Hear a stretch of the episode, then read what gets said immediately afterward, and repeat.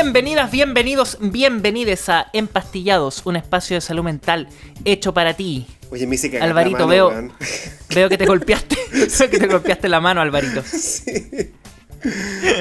Quien les habla en el micrófono azul es José Acuña, doctor, médico, em, diplomado, no sé qué más. eh, no sé qué más decir de mí. Acuario, ascendente escorpio. Em, Acuario es signo de fuego. Yo, to- yo todavía no entiendo eso. ¿Por qué Acuario es signo de fuego? Es signo de fuego, ¿cierto? es signo de aire. ¿No es de fuego? No, es de aire. Ah, ya. ¿Y nada que ver? Sí. pues, además. Nada que ver, no, no, no sé. Bueno, Ya. esa hermosa voz que escuchaban es la del micrófono verde. Es la de la revelación de la psiquiatría de nuestra era, el Freud de nuestro siglo. El terror de la madre tóxica. de la madre tóxica. El doctor Álvaro Araya.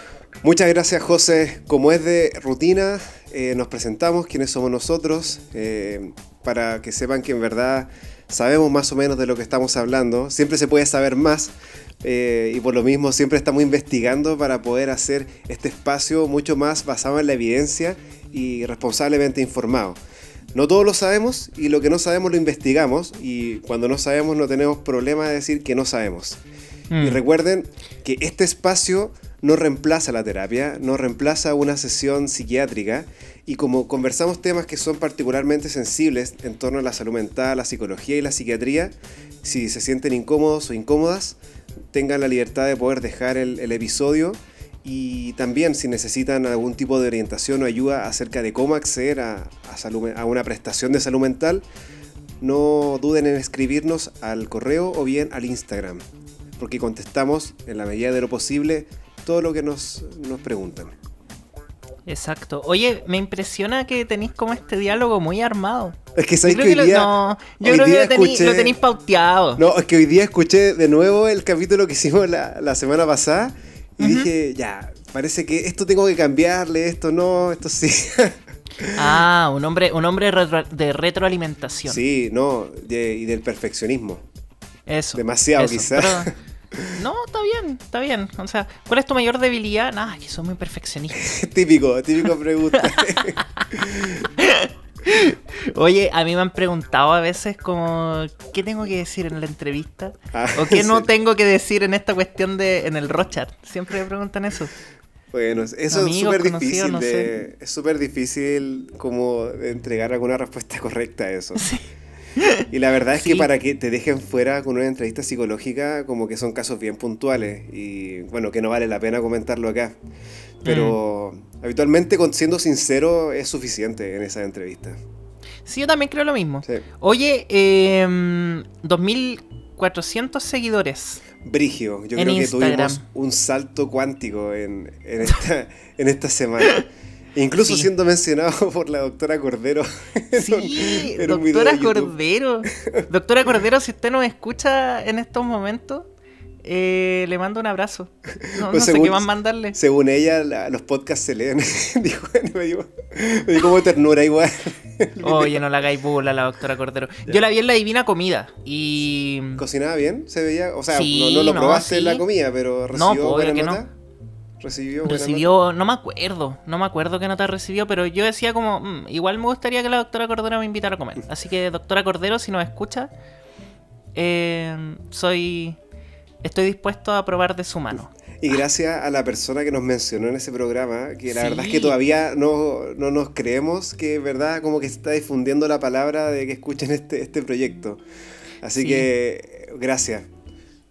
Oye, Muchas pero sin, si- sin dar más preámbulos, vámonos al capítulo de hoy que, que hay hartas cosas que- Vámonos que al capítulo conversar. de hoy. Hoy día, José, vamos a hablar de la ansiedad y las crisis de pánico, que es un tema que nos han preguntado bastante en todas las veces que hemos subido eh, el- el- estas cajitas para subir preguntas a Instagram. Por lo tanto, hoy es el día de contestar todas estas preguntas que han surgido en relación a este tema. Así que partamos, pues, José. ¿Cómo- ¿Podrías tú hablar acerca de qué es la ansiedad? Como para hacernos una idea. Sí, la ansiedad es una respuesta normal de nuestro organismo ante el estrés y que generalmente nos prepara para reaccionar a un peligro. Y ahora eh, es importante también considerar que el estrés puede ser por una amenaza real o por una, por una amenaza subjetiva, mm. es decir, por alguna situación que particularmente a nosotros nos resulta estresante. Mm. Generalmente la ansiedad suele ser displacentera, principalmente por el miedo y las sensaciones físicas que pueden acompañar a la, respuesta ansiosa. Mm.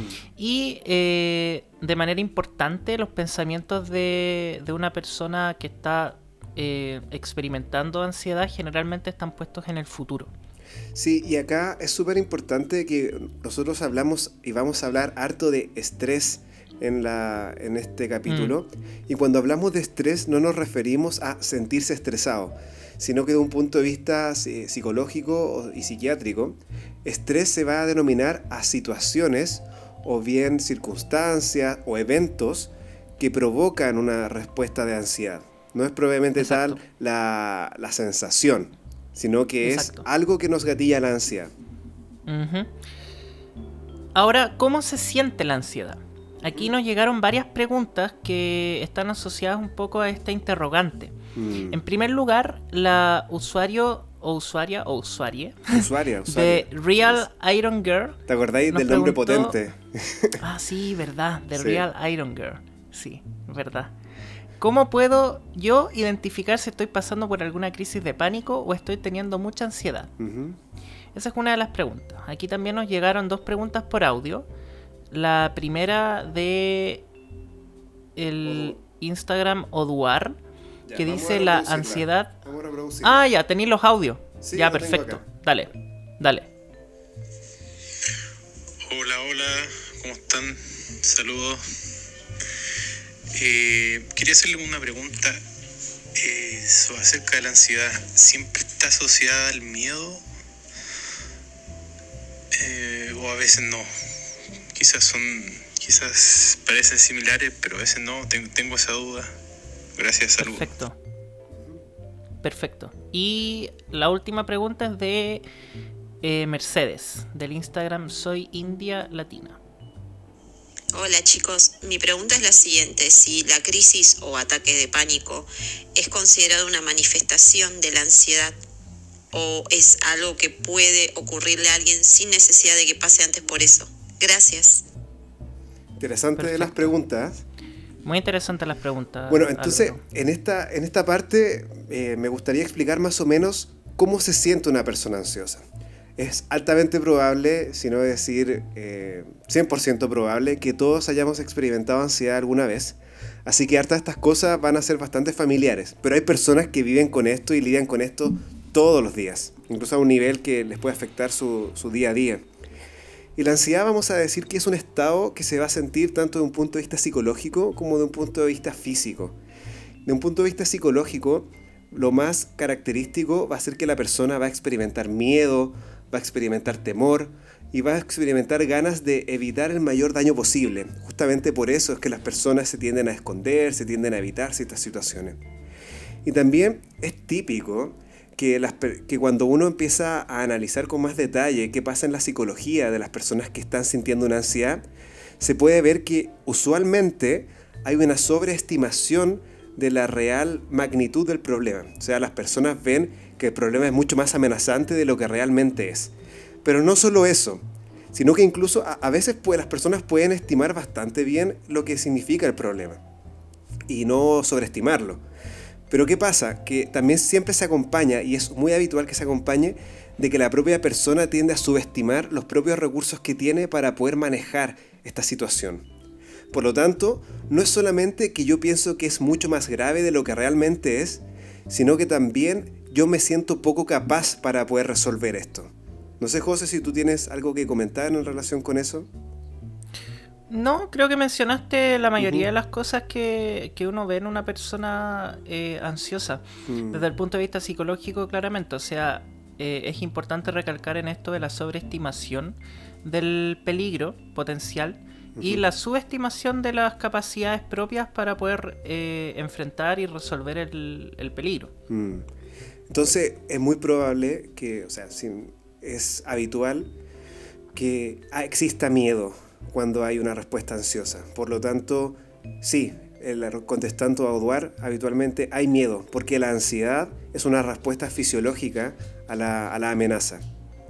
Mm. Entonces, de, después también está el componente físico de la crisis de, la ansiedad propiamente tal.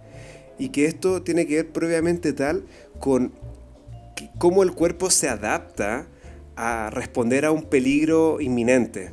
Pensemos, por ejemplo, en la respuesta de pelear o huir de los animales, que es toda el, todas las funciones corporales que se adaptan para que un animal se pueda enfrentar al peligro. En un primer lugar podemos ver que se acelera el corazón, que estamos más reactivos al ambiente, o sea, estamos como más asustadizos, porque estamos más alerta. Hay mm. contracción muscular también para preparar la huida. También hay problemas para, para, dormir, porque ante un peligro no nos podemos dar el lujo de estar durmiendo. Hay disminución del apetito también, porque no podemos estar comiendo mientras hay peligro. Por lo tanto, esos son muchos síntomas que cuando están presentes tienden a, a significar que hay una expectación de, amenaza, que hay una respuesta ansiosa que se gatilló. Por lo tanto, contestando a Real Iron Girl, eh, esto la identificación de todos estos síntomas psicológicos y físicos son los que nos van a poder determinar que estamos en un estado ansioso. Es interesante lo que mencionaste tú sobre lo, que le ocurre a los animales, porque finalmente las respuestas ansiosas son particularmente evolutivas son de cierta forma heredadas por cómo, por cómo hemos ido avanzando como, especie a lo largo de los años. Y como seres humanos no somos tan distintos a cómo funcionan los animales en ese sentido. Y cuando nos vemos amenazados en peligro ocurren una serie de alteraciones físicas que tú, que tú bien mencionaste que son transversales en la evolución, son transversales también eh, a otros organismos animales. Entonces, eh, eso habla también de cómo esta respuesta ansiosa también puede ser utilizada para la sobrevivencia finalmente. Exactamente. Todas las emociones que tenemos tienen alguna razón por la que están ahí. Y la ansiedad es para defenderse de una amenaza, para escapar de una amenaza o para enfrentarse a ella, ¿cierto? Mm. Y hay una situación de un grupo de síntomas bastante característicos que se relacionan con la ansiedad, con la ansiedad que, que se llama la crisis de pánico que es un tipo de ansiedad bastante particular, en el cual hablamos que es un episodio de inicio abrupto, de un momento a otro, y que dura poco, eh, es de corta duración, hablamos de minutos solamente. Y acá aparece una constelación de síntomas que son la expresión más intensa de la ansiedad que una persona puede sentir. Que esto quiere decir ya como la amenaza está aquí en, en este momento, la que es la respuesta de pánico y van a haber palpitaciones, la persona va a sentir que se le sale el corazón del pecho, que le duele el pecho, que le falte el aire, puede, puede empezar a temblar también, puede haber náuseas, molestias abdominales, mareos, puede haber un miedo a perder el control o un temor a perder la cabeza, puede haber miedo a morir también, y también pueden haber unos síntomas eh, llamados de desrealización, despersonalización, que para traducirlo en un lenguaje simple es la sensación de que lo que estoy viviendo en este momento no es real, o que lo desconozco y estoy viviendo como un sueño, o bien empiezo a desconocer a mi propia persona y me incluso puedo llegar a verme como en tercera persona, como una especie de desdoblamiento, por así decirlo. Claro, a mí me resulta súper útil eh, para explicar los síntomas de desrealización y despersonalización hacer el, un poco la analogía con que uno es el piloto del, de, uno mismo. Mm. En el fondo uno está sentado en, el, en, el, en la parte del piloto y uno controla, por ejemplo, hacia dónde se mueve, qué es lo que ve, qué es lo que escucha, etc. Y en estos episodios lo que pasa es que al parecer uno se sale de este piloto. Y uno entra ya sea en un piloto automático o finalmente como en un estado donde no hay piloto. Mm. Y eso obviamente puede ser algo muy, muy molesto, muy estresante también. Mm. Aquí nos hacen otra pregunta, una usuaria que se llama margarita.j, que dice, ¿es posible contener una crisis de pánico sin que la gente se dé cuenta? Sí, bueno, evidentemente la expresión emocional del, del pánico, de la crisis de pánico, va a ser muy variable de persona a persona. Y puede que existan sujetos que, no, sean, no, tengan una expresión emocional tan evidente. Y en esos casos es posible que la persona sienta muy para sí misma el pánico, la angustia y no lo exprese de tal modo que se, hace, se haga evidente para el resto. Y, em, pero es inhabitual porque la crisis de pánico es algo bastante notorio. Es, es una respuesta que finalmente la, la, idea es que la otra persona vea que, que, está, que uno está angustiado. Porque finalmente las emociones son evolutivas en el sentido de que transmiten algo, una intención a la otra persona. Cuando uno está enojado, cambia toda la cara de que está enojado y eso a la otra persona le transmite el mensaje de no te metas conmigo porque te voy a pegar. Por lo tanto, mm. eh, es poco probable que una emoción tan fuerte no, no, lo vea al resto. Pero pueden haber excepciones, ¿cierto? Mm. Mira, José, ahora hay, hay una, algo bien interesante que lo, lo preguntaron hartos harto oyentes que tiene que ver con un tema semántico de, mm. de palabras. Que, ¿Cuál es la diferencia entre una crisis de pánico, una crisis de ansiedad, una crisis de angustia, una crisis nerviosa? Por mencionar algunos, Down in a Hole nos pregunta, Fair Band también, Amalia Galvez también, Connie TRRS, Ain Sudra, The Real Iron Girl.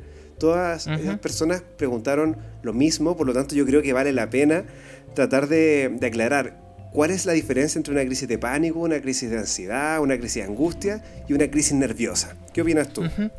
Oye, antes de, pasar con la respuesta, ya. estoy pensando de que ojalá que nunca nos pase, pero que no aparezca, porque tú leíste los nombres ahora súper rápido. Sí. Y tú, ¿cachai? Que de repente hay gente que se pone nombres particularmente... Claro, como alambritos, no sé. Por, decir algo así, muy suave. claro. Entonces yo dije como, hoy no vaya a salir de repente un nombre así como, como un medio particular. Un Claro, claro. un, un, Rosamel por ahí también. Claro, claro. No, mira, yo puse alambritos, sus zanahorias, por ejemplo. claro, pero hay varios, hay varios, de distintos calibres. Sí, yo, tiré los blanditos, tú te fuiste al ordinario al tiro. Entonces, José, ¿son lo mismo o no son lo mismo? Mira, es básicamente lo mismo dicho con otras palabras. En general, a veces uno habla de angustia o ansiedad para referirse al componente psicológico y físico, pero lo más práctico es usarlo, es usar ambos términos como, como sinónimos. Y en general, uno en el vocabulario un poquito más, más médico y técnico habla de crisis de pánico, ansiedad y angustia como la, la expresión de un mismo fenómeno. Entonces, semánticamente pueden usarse todos estos términos como, como como similares. Bueno, y ahora una un segundo con eso. De hecho, en, el lenguaje anglosajón, inglés, eh, es anxiety nomás. Como que no hay una palabra para decir angustia, es como ansiedad, anxiety. Y todo se denomina anxiety. Exacto, exacto. Dele, dele. Y ahora sí hay una excepción que es lo que en los manuales de clasificación aparece como crisis nerviosa o ataque de nervios. Y esto en el fondo lo que trata de hacer es incluir la cultura dentro de las distintas manifestaciones y las expresiones de una misma enfermedad. Y aquí, por ejemplo, eh, es, aceptado que en la cultura latinoamericana muchas veces las crisis de pánico pueden acompañarse con otros síntomas distintos a los que tú mencionaste anteriormente, y sin dejar de ser una crisis de ansiedad en sí. Y aquí lo que se ha visto eh, es que en los países de, Latinoamérica pueden aparecer, por ejemplo, gritos incontrolables, ataques de llanto, temblores, sensación de calor en el pecho, en la cabeza, agresión verbal y física, entre otros síntomas, pero que finalmente van a constituir de igual forma una crisis de ansiedad. Eh, y eso es lo que, como decía, en los manuales de clasificación se entiende como crisis nerviosa o ataque de, eh, o ataque de nervio. Y finalmente, sí. aquí se hace el hincapié también en que esto es, algo más ligado a la cultura. Mm. Sí que es interesante porque no solamente la ansiedad se ha reportado que podría tener un... podría tener...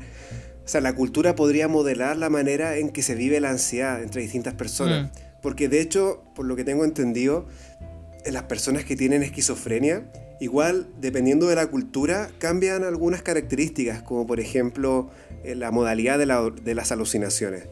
Y así mm, tengo, la, tengo el recuerdo de haber leído que, por ejemplo, en culturas africanas, las personas con esquizofrenia tendían a tener en mayor medida alucinaciones visuales más que auditivas, en comparación a lo que se ha descrito en, en poblaciones occidentales. Claro. Interesante cómo la cultura puede modular la expresión de, de una patología.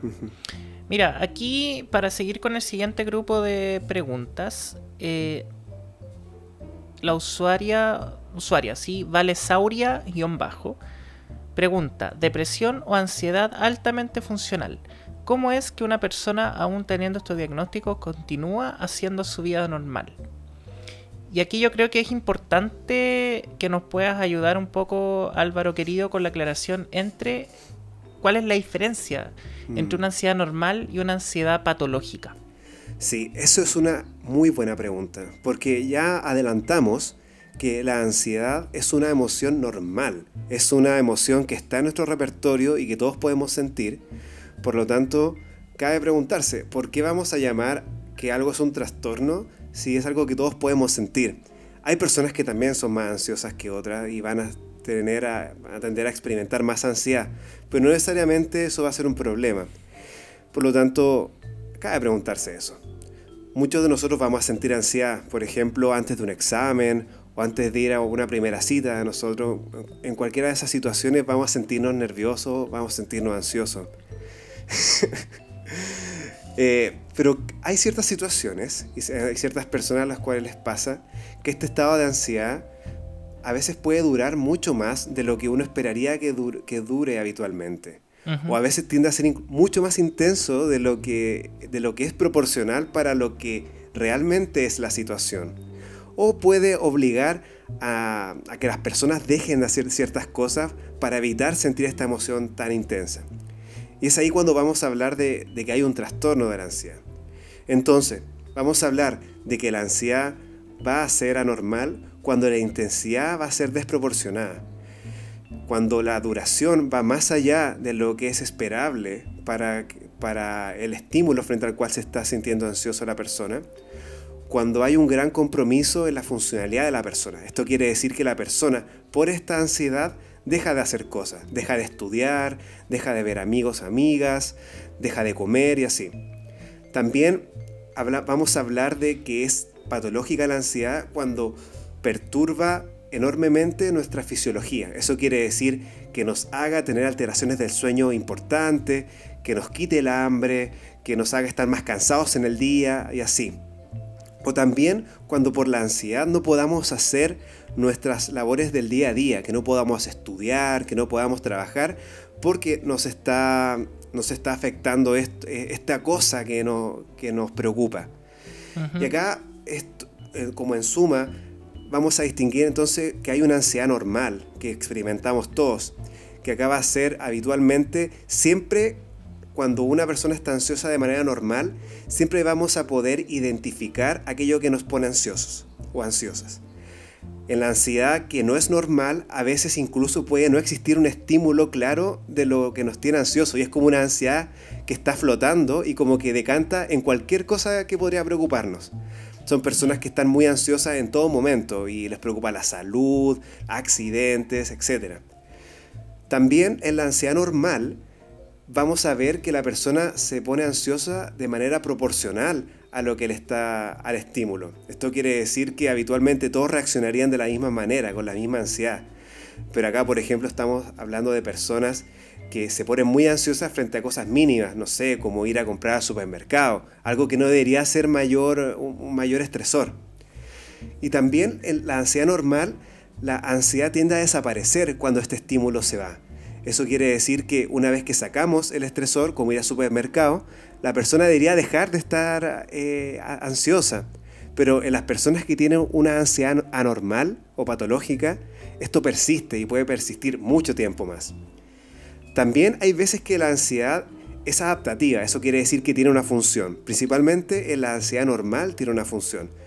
Por ejemplo, es normal que nos dé miedo y nos preocupe estar ante un posible como en un, en un posible accidente automovilístico. Una persona que está manejando muy rápido, es normal que, tenemos, que tengamos miedo, porque eso nos va a llevar a evitar esas situaciones de riesgo.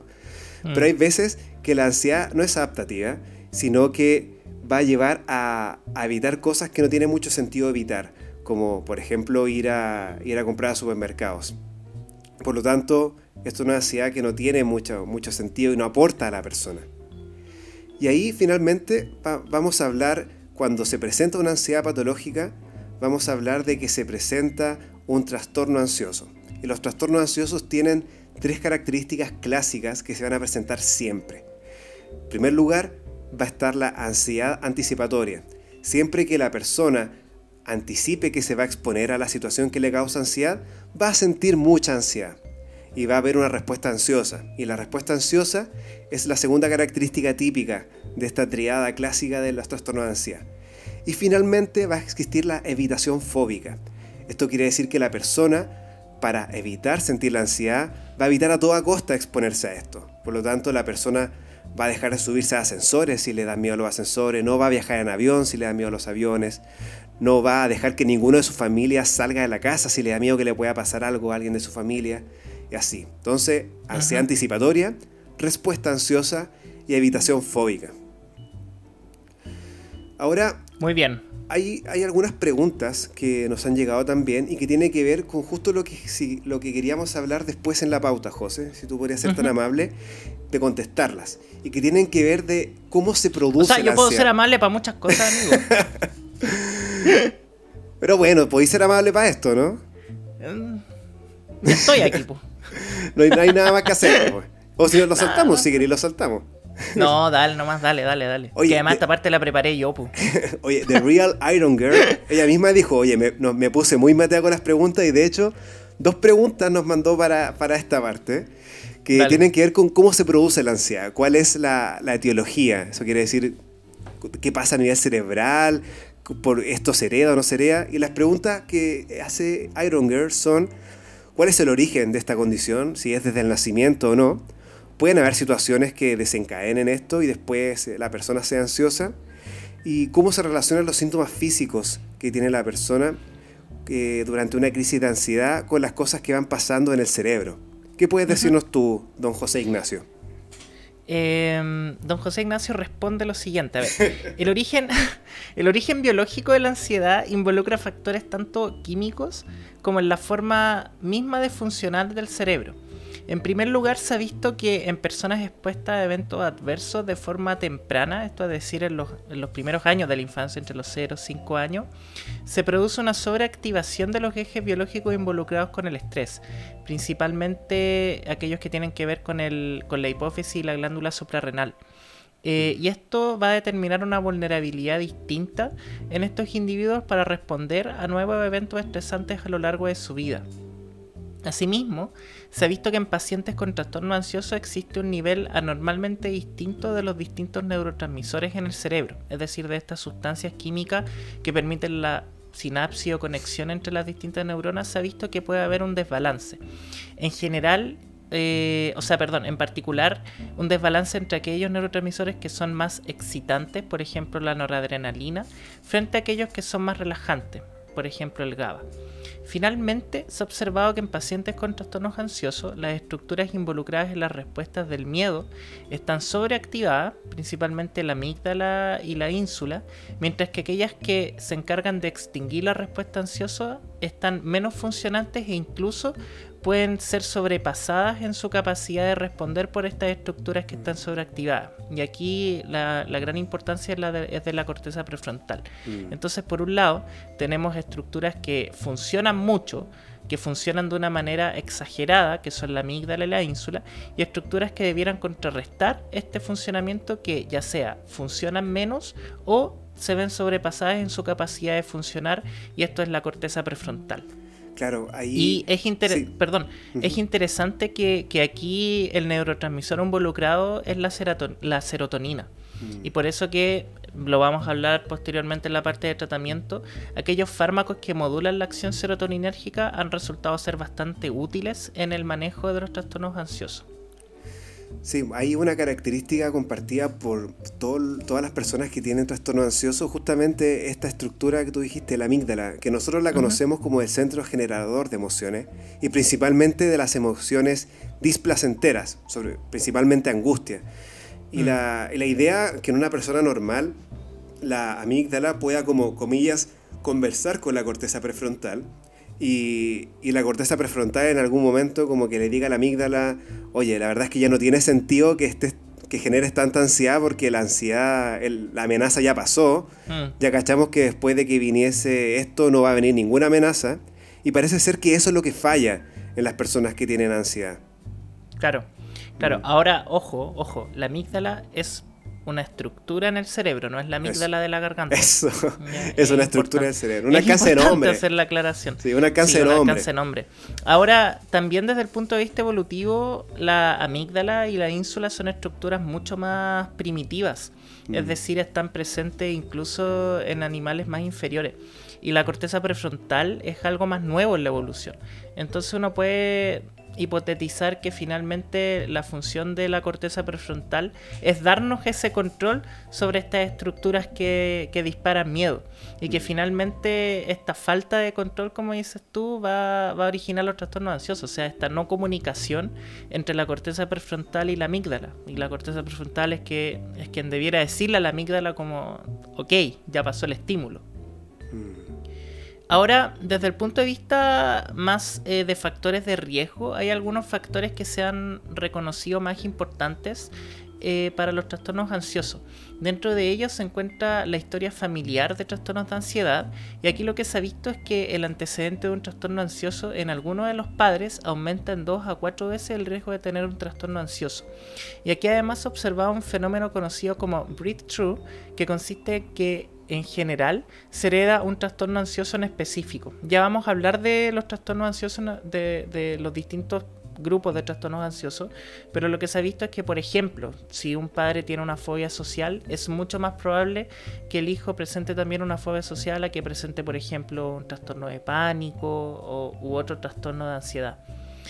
También se ha visto que la historia personal de trastornos ansiosos o trastornos del ánimo aumentaría el riesgo de tener nuevamente un trastorno ansioso.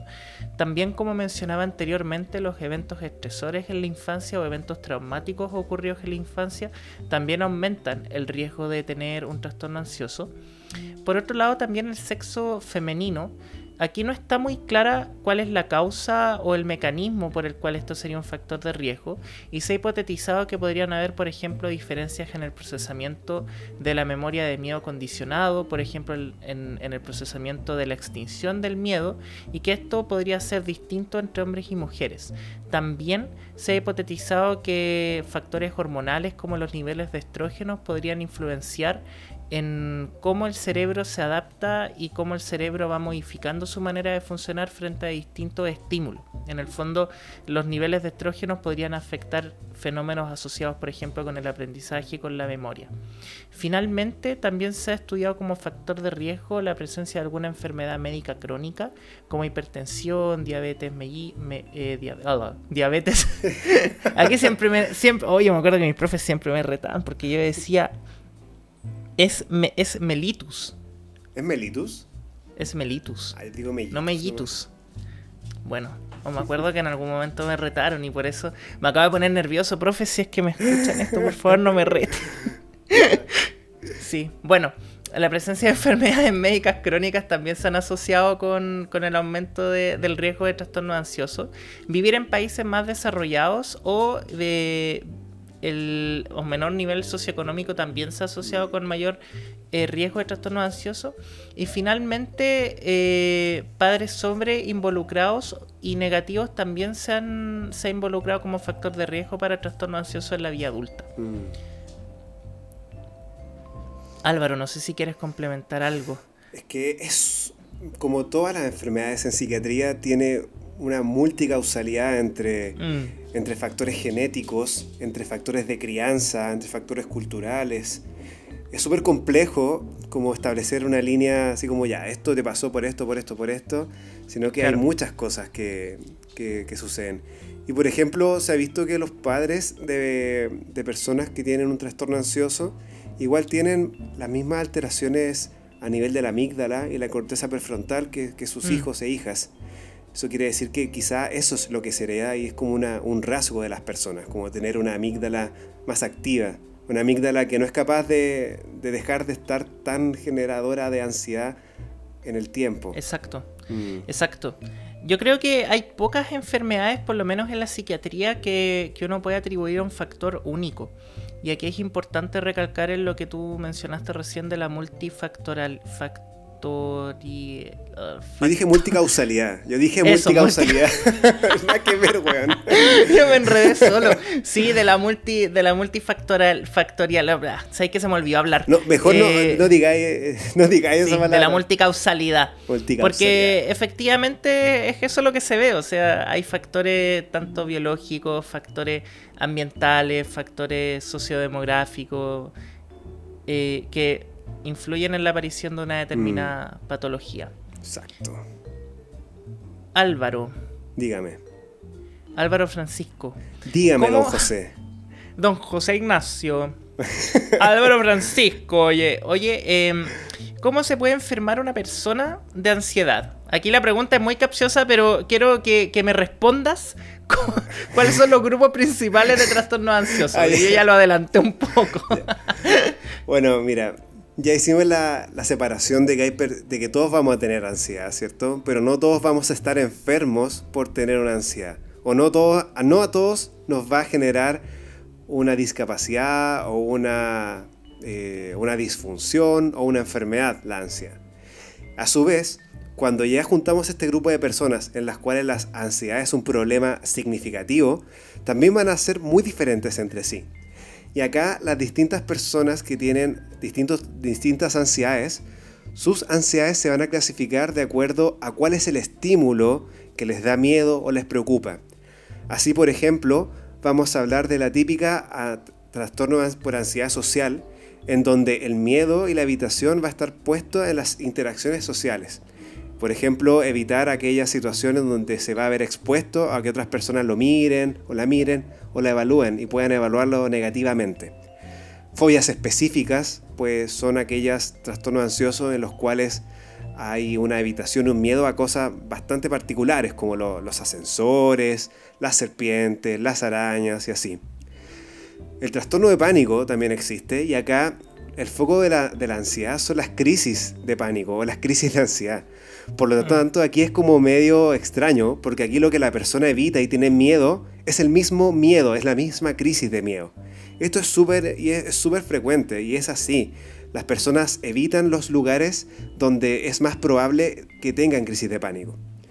Y también ex- existen aquellas personas que tienen trastornos en donde la ansiedad es una ansiedad flotante, como la que dijimos, que les preocupan muchas cosas, le- les, preocupa lo económico, lo académico, la familia, la salud, y es como una ansiedad que está flotando y que decanta en cualquier, eh, en cualquier cosa. Y en ese sentido vamos a hablar de un trastorno de ansiedad generalizada. Por lo tanto, la ansiedad puede, va- el trastorno ansioso va a llevar su nombre, el nombre se lo va a dar aquel estímulo que causa el miedo y la habitación. ¿Tú tienes algo que agregar a esto, José Ignacio? La verdad es que hay varios trastornos ansiosos. Nosotros Mm. quisimos hablar de los más frecuentes. Em, pero claro, aquí el nombre en particular se lo da el estímulo en específico frente al cual se gatilla la respuesta ansiosa. Mm. Eso es lo característico de cómo se diferencia cada trastorno ansioso en sí. Mira, José, la siguiente sección que, quisiéramos, que quisiera que tocáramos tiene que ver con el tratamiento de la ansiedad, que es importante. De, todos modos, yo creo que esto nos sacamos así tre- 30 capítulos, pero vamos a Mm. intentar hacerlo lo más acotado posible. Y hay dos personas que nos mandaron preguntas. Dos de The Real Iron Girl, que ya te había advertido que está súper matea- mandando preguntas. Y ella nos dice, ¿cuándo debo pedir ayuda por la ansiedad? ¿Cómo funcionan los ansiolíticos y qué hacen dentro de nuestro cuerpo? Y después la, la persona Jorge, porque tiene muchas R, Oye, te juro que estuve esperando todo este rato para, saber cómo ibas a leer eso. Jorge. Jorge, Jorge. tiene muchas R, ni siquiera se de todas las R. que Oye, dice. ojalá que Ernesto. ¿Tú, tú cachai a Ernesto Belonio, no? Paréntesis, paréntesis. Sí, sí, sí. ¿Tú sabías que él tiene como un tema con las letras R? Las ¿Tiene como una dislalia de eso? No, no, es como un tic o como. ¿En serio? Mira, nunca me he fijado. Sí, Bueno. sí, sí. Oye, un día Sí. podríamos hacer un, un capítulo acerca de, de los tics.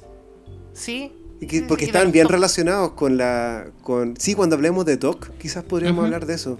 Y están Sí. bien relacionados con la ansiedad, porque la ansiedad exacerba mucho los tics. Y Sí. pucha, y hay tratamientos que sirven, así que la Claro. gente- Mira, mientras no le pongamos al capítulo. Ah, se me ocurrió un muy buen nombre para ese capítulo. Ya, ahí, ahí, ahí lo, ahí ¿Lo lo discutimos. ¿A quién? TikTok. TikTok. Oh, mira, no está mal, no está mal. Ya, bueno, dale, dale, dale. dale. Jorge nos pregunta, eh, ¿es mejor el manejo con psicoterapia o el manejo farmacológico? ¿Qué opinas? Ya. A ver, para lidiar con la, con, con la ansiedad, tenemos tres alternativas principalmente.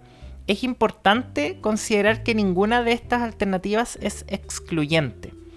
En primer lugar tenemos las estrategias de afrontamiento personales, que vamos a hablar un poquito más adelante, y lo importante de estas estrategias es que se pueden aprender y son transversales a, los, a la distinta gravedad de los trastornos y a los distintos trastornos en sí mismos. Por otro lado tenemos la psicoterapia, y aquí lo más estudiado es la terapia cognitivo-conductual, y finalmente tenemos el manejo farmacológico. Eh, los fármacos más ampliamente usados en trastornos ansiosos son los inhibidores selectivos de la recaptura de serotonina, que son un tipo específico de antidepresivos. Eh, ahora bien, también se pueden usar otros medicamentos como las benzodiazepinas, es decir, todos estos medicamentos terminados en PAM, como clonazepam, lorazepam, alprazolam, eh, etcétera. Eh, sin embargo, uno generalmente prefiere usar estos medicamentos en periodos cortos, no más de un mes, eh, puesto que tienen un importante potencial de dependencia y finalmente de adicción. Y uno generalmente los ocupa eh, durante un primer periodo en que los ISRS, o sea, estos medicamentos antidepresivos, comienzan a hacer acción en el cerebro. Y esto generalmente toma entre 14 y 21 días. Y uno en el fondo para aliviar sintomáticamente al paciente en, en, estos, eh, en este periodo puede utilizar las benzodiazepinas. Ahora, si desean saber más información sobre los antidepresivos y sobre este grupo en particular, los invito a escuchar, les invito a escuchar eh, nuestro episodio anterior sobre eh, los antidepresivos. Los quitapenas. Los quita eso. Oye, me, me asustaste. Sentí que se metió una voz como, como a mi cabeza, me asustaste. Oye, José, ¿y qué, ¿y qué dirías tú si es mejor la psicoterapia o, o los fármacos? La verdad es que eh, recalco, las terapias no son excluyentes y aquí lo importante es definir primero la severidad del cuadro. Por ejemplo, en cuadros leves uno puede iniciar con un manejo netamente psicoterapéutico y no necesitar de fármacos para poder aliviar la sintomatología del paciente. En etapas más moderadas lo que se va a preferir va a ser o psicoterapia o fármacos. Aquí ya es don- donde entra el manejo farmacológico. Y finalmente en cuadros que son más severos uno tiene que usar la combinación de ambos. Es decir, tanto Mm. de psicoterapia como de, como de medicamentos. Mm. Aquí nos llegó también un grupo importante de, de preguntas que tienen que ver con cómo eh, uno puede manejar la ansiedad, en el fondo fuera de- del área de los medicamentos. Tenemos preguntas de Amalia Galvez, Galvez S, preguntas de siempre soy guion bajo, pregunta de Seba Adventure, eh, Tracy Duivestein, Duivestein. espero que se lea así, sí de Karen de Dali, Moni-82 y conmigo conmigo no mamita. Ay, me encanta. en el fondo, a mí también. En el fondo, estrategias y tips para lidiar con la ansiedad. Ya. Álvaro, ¿qué nos puedes comentar sobre eso? Esto es un buen, un buen tema porque habitualmente nunca vamos a tener a, a nuestro terapeuta o a nuestra terapeuta hacia el lado de la manito para que siempre nos ayude eh, a lidiar con una crisis de ansiedad. A ver, yo creo que lo primero que hay que saber es que no hay nada peor que decirle a una persona que está ansiosa como que, oye, relájate o tranquilízate. No hay Es nada como peor decirle a una eso. persona triste, así como no estés triste. Sí, Oh, mira, no hay nada peor. mágicamente se acaba de curar mi tristeza. ¿Cómo no se me ocurrió antes? Claro. Sí, no hay nada peor que eso, porque de hecho las personas quieren estar tranquilas y mientras más quieren estar tranquilas, más se ponen ansiosas. Así que, mira, la sem- como dijimos recién, Las emociones vienen desde la amígdala, que es un área del cerebro tan primitiva que tenemos poco acceso.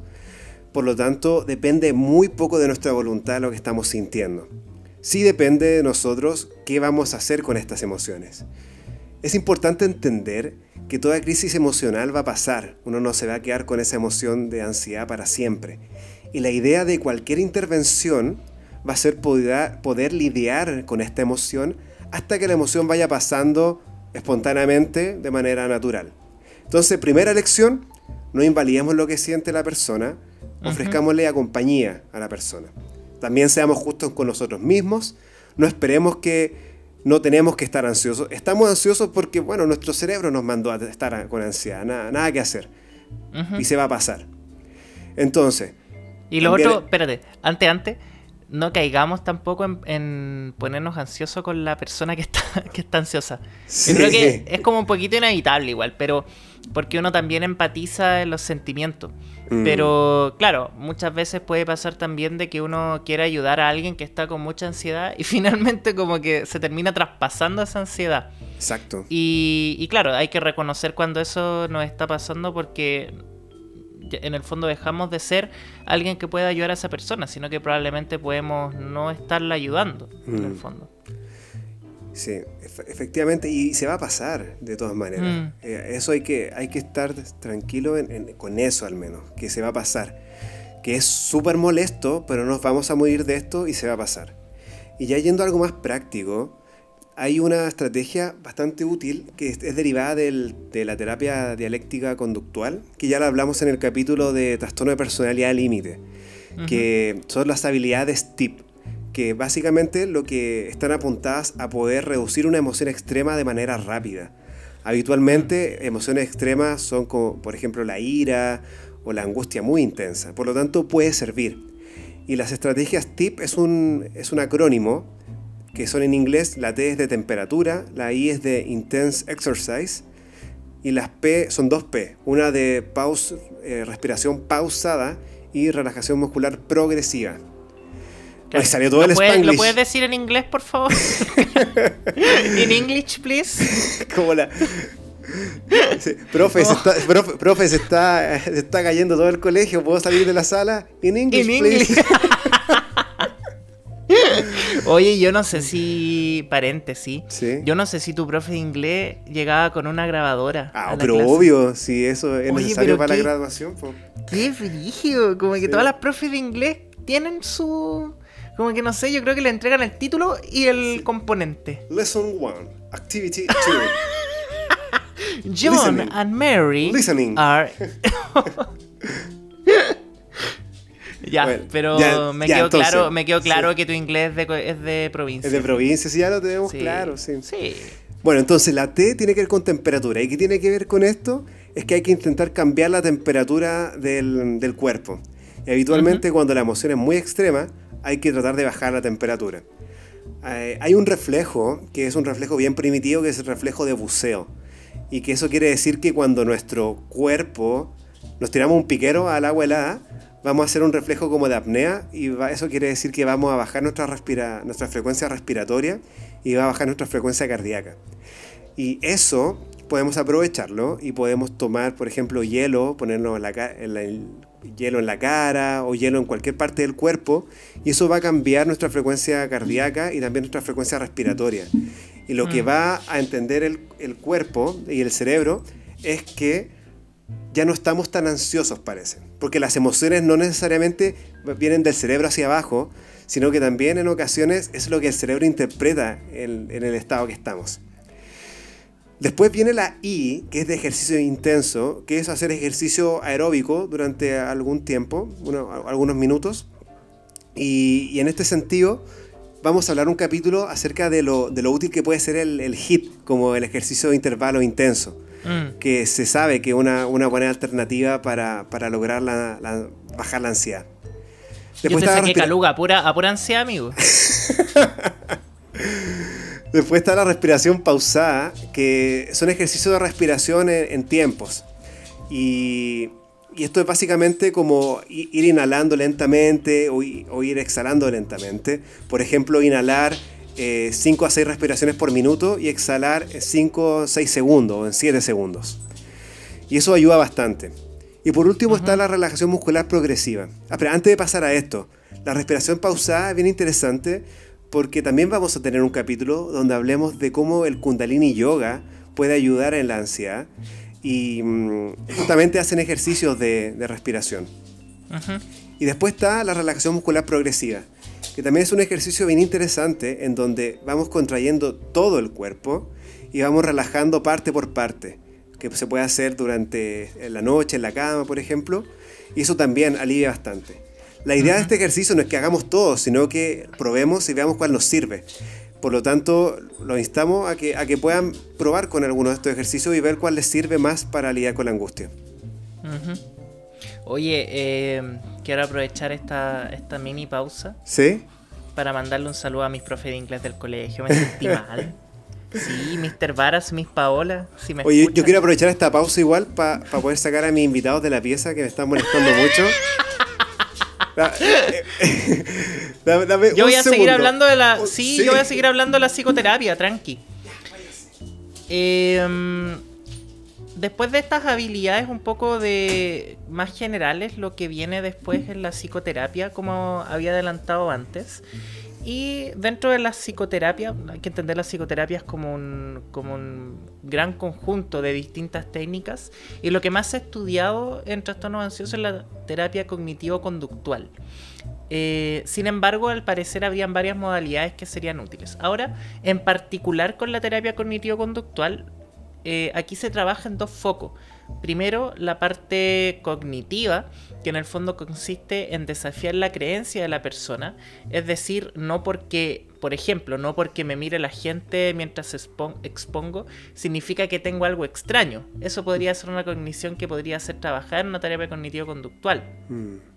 Por ejemplo, llevándolo un estirándolo un poquito más, no porque tenga algo extraño significa que soy ridículo no porque sea ridículo significa que me va a ir mal en esta, en esta presentación.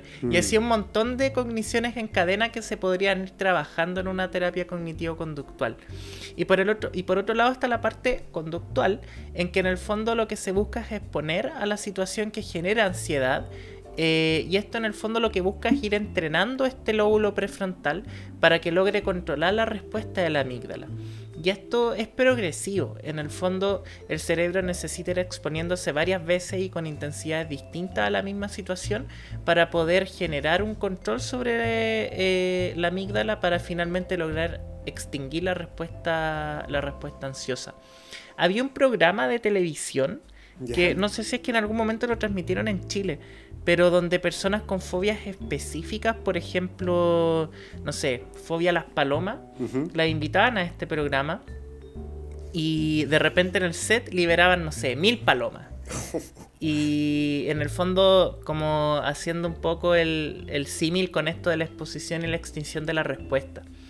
Pero la verdad es que no me imagino una persona con una fobia específica en esa situación, porque finalmente podría ser algo traumante. O sea, aquí lo que estamos hablando es que existe, existe la, exposición, pero la exposición es paulatina. O sea, cada vez, por ejemplo, eh, me acuerdo de la clase de, terapia cognitivo-conductual, que por ejemplo, no sé, una persona tenía fobia a las lagartijas y, e inicialmente, por ejemplo, la, terapeuta le mandaba fotos de lagartijas. Claro. Después, por, inicialmente lagartijas como de dibujo, después una lagartija real. Después, por ejemplo, le llevaba al zoológico a, a, mirar lagartija. Y así hasta que la persona iba controlando la respuesta frente al estímulo en específico, pero de forma paulatina, no de forma así abrupta. Mm. Ahí yo, quería comentarte que hay como un ejemplo clásico de un profesor psicólogo, me imagino, en Estados Unidos, que a la que algunos de sus pacientes con ansiedad social, que decían, verdad, como que me da terror exponer y que el resto me vea, le decía, oye, ¿y por qué no vas y corres desnudo por el campus? Bien, po. Y claro, y como que iba, y todos lo miraban, y después volvía, y él le preguntaba como, bueno, todos te miraron, ¿pasó algo?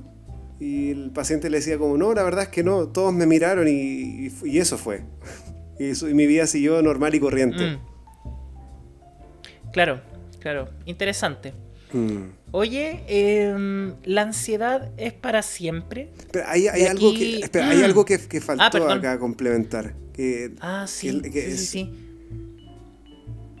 Sí, quizá lo más importante de tener en mente que es que el objetivo final no va a ser simplemente dejar de estar ansioso, sino que lograr hacer las cosas que la ansiedad me impedía hacer cuando estaba cursando con el trastorno ansioso. Mm. En el fondo el foco de la terapia no es llegar a estar calmado, sino que ganar valentía. Eso es lo, importante. Ahora sí, pasando al, siguiente grupo de preguntas, y creo que este ya es el último grupito de preguntas. eh, ¿La ansiedad es para siempre? Y aquí nuevamente The Real Iron Girl nos pregunta si se puede curar la enfermedad o es una condición. Y también un tenemos una pregunta de audio, sí. Adelante, adelante estudio, por favor, con el, la con el hace audio. Jaime de la página Hablemos de Abusos. Adelante. Hola, yo tengo una pregunta. Yo tuve hace un par de meses o un poquito más una crisis de pánico. Eh, no tuve medicación ni nada por el estilo. Mi pregunta es, ¿es posible que vuelva a tener un episodio a pesar de que haya pasado mucho tiempo? ¿O crees que puede ser algo esporádico? Álvaro, adelante. Bueno, esta, es la, esta pregunta tiene que ver con cuánto me va a durar esto si, si soy ansioso, si tengo un trastorno ansioso. A ver, es importante entender, y acá me remito a una pregunta que hicieron antes y creo que no la contestamos, eh, como que quedó metida en un, en un pool de preguntas que tenía que ver con la diferenciación de, de una persona ansiosa o de tener un trastorno ansioso. Evidentemente hay un cierto grupo de personas que son en general más ansiosas, sin llegar a tener un trastorno ansioso, pero de todas maneras estas personas van a tener mucho más riesgo de tener una ansiedad que limite su vida en algún momento, llámese tener un trastorno ansioso propiamente tal. No es, tan, no, es tan habitual que una persona de la nada tenga una ansiedad eh, así terrible, y que, como una ansiedad social o ansiedad generalizada. Es inhabitual que venga así como de una persona que no le preocupa nada y de pronto se, tiene una ansiedad o crisis de pánico. Es poco, eh, es raro. Pero hay casos, por ejemplo, eh, personas que han tenido COVID, se, ah, se sabe que después han quedado con un trastorno de pánico, por ejemplo. O también a veces después de tener un, un evento traumático, pueden quedar con un trastorno de pánico sin necesariamente tener un trastorno de estrés postraumático. Pero no es, lo, no es, no es la, la regla. Habitualmente los trastornos ansiosos ocurren en personas que están más predisponentes a la, a la ansiedad, que son más, que, que son más nerviosos siempre, de toda la vida. Y la verdad es que en ese sentido, habitualmente hay que hacerse la idea de que tener un trastorno ansioso va a ser una condición que se va a tener de por vida, que quizás vayan a haber periodos más difíciles, sobre todo en épocas de estrés, pero que habitualmente puede que exista un nivel basal de ansiedad que no va a interferir con la vida, pero va a estar ahí. Y esto no es tan desesperanzador, sino que por el contrario, la gente va aprendiendo maneras de lidiar con la ansiedad a lo largo de la vida, de tal modo que cuando vuelven a ocurrir situaciones estresantes y ocurre un trastorno ansioso, las personas, porque ya, ya han tenido tratamiento cognitivo-conductual o porque saben técnicas individuales para lidiar con esto, pueden salir adelante y no, y no les hace mayor problema la ansiedad en su vida. Pero esto habitualmente es crónico. Ujú. Ahora, si no hay nada más que agregar en relación con la evolución de la enfermedad, José, acá hay una, un tema que nadie nos preguntó, pero, pero nosotros que creemos que es importante poder, eh, poder abordarlo. Y es Sí. si, la, si las drogas, llámese cocaína, alcohol, bla, bla, bla, bla, bla, bla, pueden tener algún efecto en la ansiedad. ¿Qué opinas tú, José? ¿Qué opino yo? Opino hartas cosas, fíjate. Pero las cosas En que me general. Ah, ya, bueno. Eh, mira, la asociación entre consumo de sustancias y ansiedad ha sido bien documentada. En Estados, en Estados Unidos, por ejemplo, donde tienen estudios con cohortes grandes, o sea, hablamos de miles de personas que, que entran a algún estudio en específico, lo que se ha visto es que la asociación es bastante fuerte entre consumo de sustancias y algunos trastornos de ansiedad en específico, como por ejemplo ansiedad social, trastorno de pánico y trastorno de ansiedad generalizada. Ahora también, de, de, manera bien eh, causal, eh, hasta un 80% de los casos de consumo de sustancias pueden estar precedidos por un trastorno ansioso. Por ejemplo, no es eh, infrecuente que personas con ansiedad social, que tienen algún trabajo, por ejemplo, o alguna ocupación donde tengan que verse constantemente expuestos a público, utilicen el alcohol como un, como un mecanismo ansiolítico y finalmente terminen desarrollando un trastorno por consumo de alcohol a partir de este trastorno ansioso. Esto es bien importante desde, el punto de vista de nosotros, en el fondo como médicos, puesto que nos obliga, este 80% nos obliga a que a todo paciente que se presente con un trastorno ansioso, uno tenga que sospechar además un trastorno por consumo de sustancia y uno tenga que ir a averiguarlo de forma dirigida. Mm. Y finalmente algo que también es importante es que en muchos casos los síntomas ansiosos y los síntomas de abstinencia a una determinada sustancia pueden traslaparse y en ese sentido, ambos diagnósticos pueden empeorar, tanto el trastorno ansioso como el consumo de, sustancias. Mm. Ahora, hay también ciertas sustancias que nos van a provocar un estado, ya sea de menor ansiedad, como por ejemplo el alcohol, o un estado donde uno va a estar mucho más pendiente y mucho más acelerado, como puede ser la cocaína. Sí. Pero en general, ah, tanto, perdón, en general el trastorno ansioso empeora el trastorno por consumo de sustancia, de la misma forma que el consumo de sustancia empeora el trastorno ansioso. Mm. Yo quería comentar que, bueno, esta sustancia de moda, que es la marihuana, habitualmente se usa eh, de manera frecuente para lidiar con la ansiedad. Y vamos a tener mm. un capítulo especial hablando acerca de, de las repercusiones que tiene el consumo de marihuana en la salud mental. Y mm, para adelantar, la verdad es que la marihuana puede es hacer sentir a la gente que está con menos ansiedad, pero a largo plazo eso no se va a mantener y la ansiedad va a ser peor. Por lo tanto, no es un buen medicamento para la ansiedad la marihuana y habitualmente yo en mi práctica la, la contraindico. Digo, no te vas a mejorar de la ansiedad mientras sigas utilizando marihuana. Exacto, exacto. Ya, entonces llegamos al final de esta, primera tanda de preguntas y llegamos a la nueva sección que estamos estrenando hoy, que son las preguntas misceláneas. Preguntas misceláneas en verdad no es porque, porque sean menos importantes, sino porque nosotros hacemos una pauta donde generalmente escribimos así como qué, qué, queremos abordar en el capítulo y en base a eso vamos metiendo las preguntas que nos van haciendo. Mm. Y estas preguntas quedan así como... como sin tema. ¿Sabéis que este, este tipo, esta forma de organizar el capítulo, yo creo que es la manera más ansiogénica que, que hemos hecho? Porque es como que las personas que mandan sus preguntas dicen, oye, ¿en qué momento, en qué momento va a salir mi pregunta? Y no es como que les dijimos, oye, vamos a tener una sección que hablamos nosotros y después van a contestar lo que ustedes preguntaron. Y si no, que no, tienen que estar atentos, así como hasta, en cualquier momento aparece la pregunta. pero es que también deja muy tranquilos nuestros trastornos ansiosos y nuestra obsesión, ¿cachai? Todo está cuadradito. Todo está ordenado, todo aparece en el momento que tiene que aparecer, nada se escapa muy... A mí me genera mucha satisfacción. Sí, a mí también. A mí mucha satisfacción. Entonces, la primera pregunta miscelánea la hace Ciencia, Arte, Física, Libros y dice, eh, ¿es normal que minimicen tus emociones o las crisis de pánico o ansiedad tratándote como loco o loca? Mm.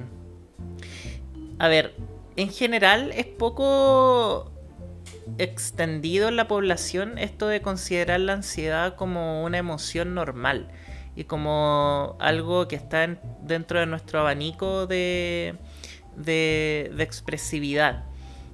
Y también es una cuestión muy social que la ansiedad se tenga que vivir como un sentimiento escondido. En el fondo se nos enseña un poco desde, desde, desde niño que los sentimientos son algo privado y que por lo tanto tienen que vivirse en el mundo privado. Ahora, eh, cuando alguien le dice a otra persona que uno entiende y que uno, que uno está ahí para acompañar, y que uno finalmente valida un poco lo que decías tú en algún momento del, del capítulo es muy potente para la persona que sufre o que vive la sintomatología. Mm. Porque finalmente alguien le está diciendo, está bien lo que te está... no, está bien lo que te está pasando. Está, te entiendo en lo que te está pasando. Y estoy aquí para acompañarte. Y eso, eso yo, yo, yo te diría que, que, que es algo que se ha ido viendo mucho más en el último, en el último tiempo. Ahora también, interesantemente, yo encuentro todo interesante, siempre encuentro todo interesante. Es que bueno, esto es muy interesante. todo es muy interesante. Bueno, muchas veces la, la sensación misma de ansiedad puede ir acompañada de la idea de estarse volviendo loco o de poder perder el control. Entonces no sería tan extraño que uno viviera esto de forma también interna, porque, porque quizá si es que yo le cuento a otra persona que estoy pasando por esto, la otra persona me va a decir, oye, ¿qué te pasa? Te estás volviendo loco. ¿Qué, pa? sucede? ¿Qué pa? ¿Qué va? ¿Qué pa? Oye, yo iba, iba, iba tan docto con la, con la respuesta. Ay, ¿qué pasa, repente, loco? ¿Qué va? ¿Qué ¿Qué va? pa, loco? ¿Estás Claro. es que- Ya. Oye, aquí tenemos otra pregunta que la hace Mar- Margot, Margot Hofer. No sé si se lee así, pero bueno. Dice, ¿cuál es la relación con el síndrome del impostor? Ay. ¿Qué es el síndrome del impostor, Álvaro? Mira, el síndrome del impostor es algo que no el síndrome. El síndrome del impostor. Es algo que no conocíamos mucho, José, Mm. ¿cierto? Y tuvimos que averiguarlo porque yo lo había escuchado, pero la verdad es que no es un término que se use ni en la psicología ni en la psiquiatría actualmente. No es ni siquiera un diagnóstico. No es un diagnóstico, es algo que se usa más bien como el- en el lenguaje de redes, en el lenguaje más coloquial mismo de las redes sociales. Si esto no es así, por favor, alguien que sea profesional de psicología o de psiquiatría, desmiéntanos, pero en lo que concierne a nuestro conocimiento, esto no se utiliza como un diagnóstico así en el área clínica. Desmiéntanos con amor, sí, no Con- no, sean duros nomás con nosotros, si nos equivocamos, háganos cagar nomás. Chucha. no, Amigo, no sean, sean justos, por favor. Sí. Y mm, mira, la verdad es que al menos lo que encontramos eh, lo define como el síndrome del impostor, también llamado fenómeno del impostor o síndrome del fraude. Es un problema psicológico en el que el paciente es incapaz de reconocer sus propios logros y valía personal. Esto conlleva un miedo permanente a ser descubierto como un mentiroso. Acá yo, acá me llega principalmente más que con algo relacionado con la ansiedad, con algo más bien relacionado con la vivencia del propio valor. Recordemos que, la, que la ansiedad está relacionada con la sensación de no, dar a- de no ser suficiente para resolver tal problema, como subestimar la propia capacidad. Y el síndrome del impostor parece ser que lo central está apuntado a la valía personal, como mi propio valor como persona. Y esto probablemente está mucho más ligado a la depresión más que a la ansiedad. Recordemos que la depresión está caracterizada por los sentimientos de minusvalía. Y hay personas en los cuales este sentimiento de minusvalía es tan intenso que incluso pueden armar como toda una fachada distinta negando este sentimiento de autovalía. Incluso se puede ver en personalidades narcisistas, por así decirlo. Recordemos que las personas con cierto narcisismo son personas que tienen una autoestima muy frágil, muy, muy bajo. Y por lo mismo crean esta fachada de grandiosidad, crean esta fachada de sentirse totalmente competentes, independientes, líderes. Pero finalmente hay un entorno muy frágil. Por lo tanto, a mí me suena más como eso. No sé a ti, José, Mm. si te suena de otra, de otra forma. O sea, me suena así, en, en base a lo mismo, o sea, el, desde lo anímico, desde la personalidad, como mencionaste tú. Y fíjate que también me llama la atención que esto pudiera ser incluso algo más del, del campo de lo psicótico. Recordemos que la psicosis es aquel- aquella situación en la que se pierde el juicio, la capacidad de, de enjuiciar que algo es real o no. Y esto raya mucho o bordea, te diría yo, este límite entre lo real y, no, y lo irreal, y que incluso podría sentirse desde, desde, desde lo terapéutico como algo muy psicótico. Mm. Eh, pero es que eh, la verdad es que no lo conocía y me parece que, que- vivenciar esto, vivenciar de que, de que los logros pudieran no ser míos o que no los merezco, puede ser algo también que genere mucho, mucha ansiedad. Mm. Mira, acá hay una pregunta de M. Victoria Pedemonte que dice, eh, ¿existe una correlación entre el estilo de alimentación que uno lleva y la ansiedad? ¿Qué, qué opina usted, doctor Acuña? A ver, doctor Acuña se metió a la dieta basada en planta hace un mes, más o menos. Y a pesar de que echa mucho de menos comerse una hamburguesa, un asadito, una cosa así, dentro de todo ha notado que su calidad de vida en general ha mejorado. Y además a doctor Acuña le gusta alumbrarse en redes sociales y poner como fotitos de, su de sus platos, de sus recetas. Solo en redes sociales. En la vida real yo soy alguien muy piola. Recatado. muy recatado, pero en la vida real. Sí, no, yo soy una persona muy recatada, muy tímida, muy eh, reservada. Bueno.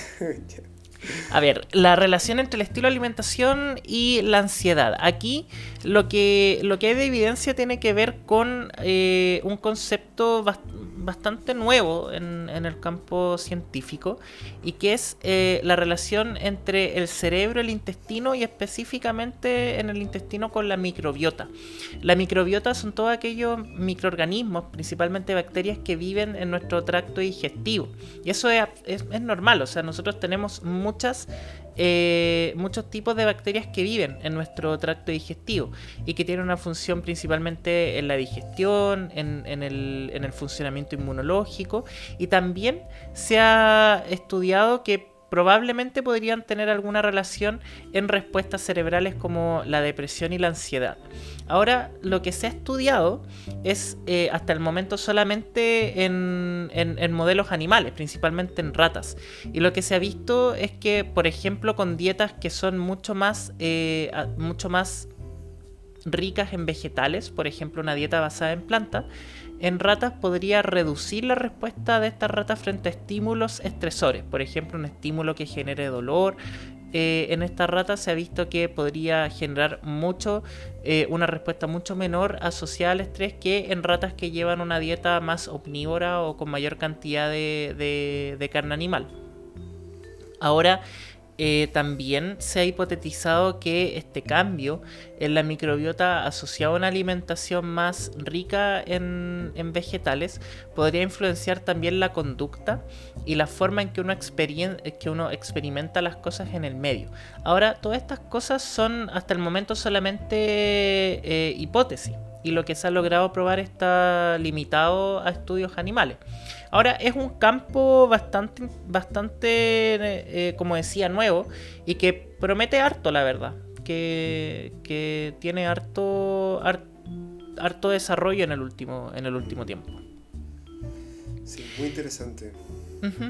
Ya para ir cerrando, nos quedaron algunas preguntas eh, un poquito fuera del tema actual de, este capítulo y que tienen que ver más con trastorno obsesivo compulsivo y trastornos asociados a trauma.